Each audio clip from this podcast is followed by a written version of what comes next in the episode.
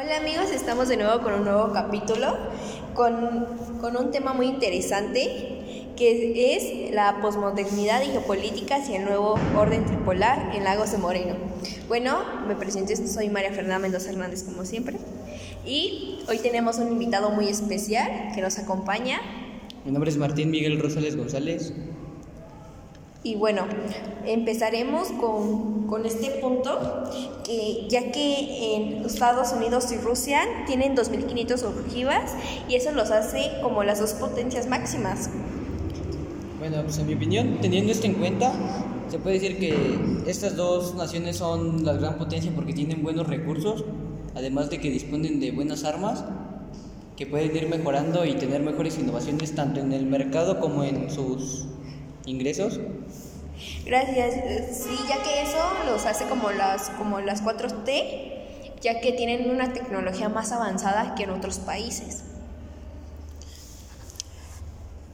También pudimos ver que en la conferencia de Alfredo Galife expuso que quisieran un nuevo, un nuevo grupo del G2 que iban a hacer entre Estados Unidos y... Y China, dejando en fuera... A Rusia porque ellos no pensaban que era una buena potencia para conformar este, este grupo.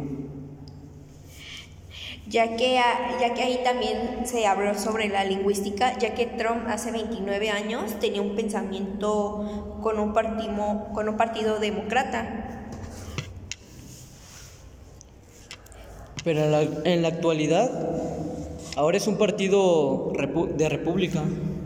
Sí, ya que eso, este, teniendo en cuenta, es una guerra comercial con China, lo cual puede afectar la recesión con los problemas financieros, teniendo por complejo sicario, ya que China hace dos días después del G7 en Francia, este, comenta ante 200 diplomáticos donde no habla bien de Estados Unidos. Y ahora debe incorporar nuevas potencias, China, Rusia y India, que inspiró al mundo ya que, bueno, pero no hay que dejar en fuera en México, porque pues es una potencia cultural y, civilito, y civilizada. civilizada. ¿Por qué? Y también nosotros tenemos buen turismo, ya que somos uno de los países con más turismo, con más turismo entre todos los demás, por nuestra diversidad tanto cultural como de nuestros platillos y de que, y de que hacemos nuevas experiencias cada, cada año para tener más, más visitantes. Y claro, nosotros seríamos una potencia este, mundial si, no, si tuviéramos la tecnología que tienen Estados Unidos y China. Pero sin embargo, este, Estados Unidos está polarizado pero no fracturado, al igual que en Europa. Ya que España va a, su cuarta elección en cuatro años, donde no funciona su modelo y China no tiene el problema electoral, ni la economía mixta, ni el capitalismo del Estado, y entre otras cosas. Bueno, pasamos a otro punto, ¿no, Martín? Ya que Rusia no quiere formar parte del G7 por lo mismo, ya que México en las esferas de influencia de Norteamérica en 1993, no, la frase que era, no queremos un Japón en la frontera. Presidente Macron de Francia dotó de armas nucleares en el continente europeo, ya que China a Basin le dio resultados a Estados Unidos contra Japón, pero no contra China, puesto que China aprendió de los errores de la URSS y financieros de Japón. Claro, también porque su modelo es neuro, neuroliberal que Estados Unidos, pero sin embargo China tiene más de 3 millones de dólares de reservas y claramente hizo una oferta a Londres para comprar su bolsa alrededor de 40 millones de dólares. Ya que el proyecto de rutas de seda de China para el año 2025, China 2025, es ser Antártica autofinanciera y tecnológica. Las tres rutas del nivel geoeconómico de Alemania, primer comprador, y China reajustó su comercio, donde el TIBEC firmó un tratado de libre, de libre comercio nuevo. Hay veto implícito entre China por la ruta marítima porque tiene que pasar por África. Ya que si hace eso se tarda como aproximadamente 48 horas y si pasa por el otro que que le quiere comprar la bolsa a Londres, se tardaría alrededor de 24 horas. O sea, eso le, eso le ahorraría mucho dinero. Y mucho tiempo. Y la fuerza real de Estados Unidos es el dólar. La, la, debilidad de Rusia, de Rusia son las finanzas, porque ellos no son, por así decirlo, no son... No piensan mucho sus ingresos y los gastan en, en ingreso, en cosas, por así decirlo, tontas. Y no tienen buen financiamiento entre sus, ante sus armas, su comercio.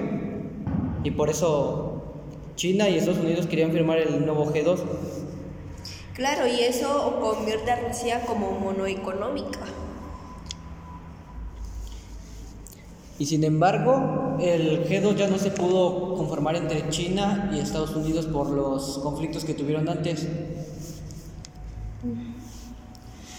Ya que ante la posibilidad de que estas alianzas destacaran en una tercera guerra mundial, pero lo que Estados Unidos, el presidente Trump, eso fue lo que le dio miedo, porque si fuera una tercera guerra mundial sería una catástrofe y aparte Estados Unidos se quedaría este sin sin ingresos. Sin ingresos claramente.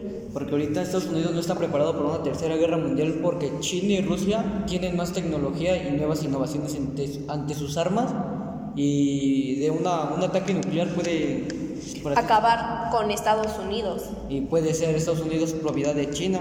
Por eso ya no quisieron hacer el G2 y se unieron fuerzas entre China y Rusia para hacer el nuevo orden del G2. Claramente que Calife señaló que el presidente es un hombre de negocios exitoso, pero la política característica es importante señalar que que no de ellos se encuentren las pocas posibilidades que la humanidad tendrá ah, de sobrevivir a otra guerra de nivel mundial. Claramente donde los alcances de las armas nucleares no estaría no estaría con eso. Sin embargo, y sin embargo, teniendo en consideración los, los asuntos bélicos para la economía de Estados Unidos,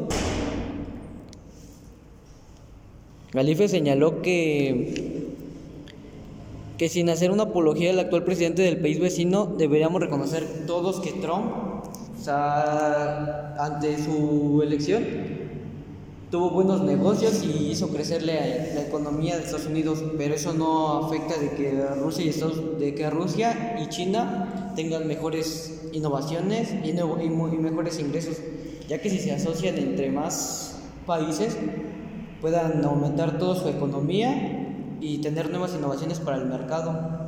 Claro, y también por esas problemáticas se ven diferentes, se ven diferentes ante el conflicto entre Estados Unidos, y China. Ya que depende de la parte geográfica en la que se dan las noticias. Por ejemplo, en la prensa china se ve a Estados Unidos como un territorio en decadencia, mientras que los rusos se autoalaban a sus armas porque son una potencia igual mundial porque ellos siempre se hacen la invitación de leer a su prensa que circulan en otras latitudes y a ser críticos con la información que recibimos. Y claramente también estaríamos en competencia si nosotros investigáramos más sobre las noticias y no viéramos este, las noticias de Estados Unidos, que simplemente leen y copian. Y también el conflicto entre estas naciones está latente porque las tensiones que se generan entre Estados Unidos y China por las guerras que se habían dado anteriormente y donde China y donde China pues atacó la base de URSS y perdió Estados Unidos esa base. Ya que otra vez Aguilife aludió a la participación del presidente del francés, ya que en la pasada cumbre del G7 estaba en, estaban en la inversión del presidente Macron hablando de considerar este, a naciones como China, Rusia e India, como ya lo habíamos comentado. Entre las nuevas potencias que se quieren meter en Rusia y China, y el escenario mundial se, se vislumbra estable entre en la que China parece estar dispuesta a compartir sus avances tecnológicos con Estados Unidos y Rusia y también negociar nuevas armas nucleares para estas dos naciones. quieren tener nuevas innovaciones para estar preparados por si hay una tercera tercer guerra mundial. Y, que esas tres naciones y ya para completar sobre las cuatro T's completando sobre su tecnología y que ya sea más avanzada. Ya que para al finalizar este, hubo un espacio para el diálogo de los asistentes con Alfredo Galife, donde se habló de las conferencias en todo, ya que se lo llevó a cabo de la tradicional de elevación de la placa de los invitados de los catadres. Y esto nos quiere decir que pues el G2 está conformado por las dos economías que ya vimos, en las que sí son muy competentes y tienen muchos ingresos, que sería China y Rusia. Y estos están preparados para una tercera guerra mundial contra todos los países porque ellos, ellos tienen nuevas innovaciones tanto en sus armas y nuevas tecnologías que esas le pueden ayudar para que sean de las, para decirlo, de las dos mejores naciones, si se enfrentan contra otros países, puedan ser los una gran potencia. Los que tengan mejores ventajas para terminar con todos los países y que éstas sean territorio de estos dos y estos tengan las mejores inversiones y los mejores ingresos para cada país entre los países vecinos. Bueno, bueno, pues esto sería todo para nuestro podcast. Espero que les haya gustado y nos vemos en otro capítulo con otro invitado. Hasta luego. Hasta luego. Muchas gracias por su atención.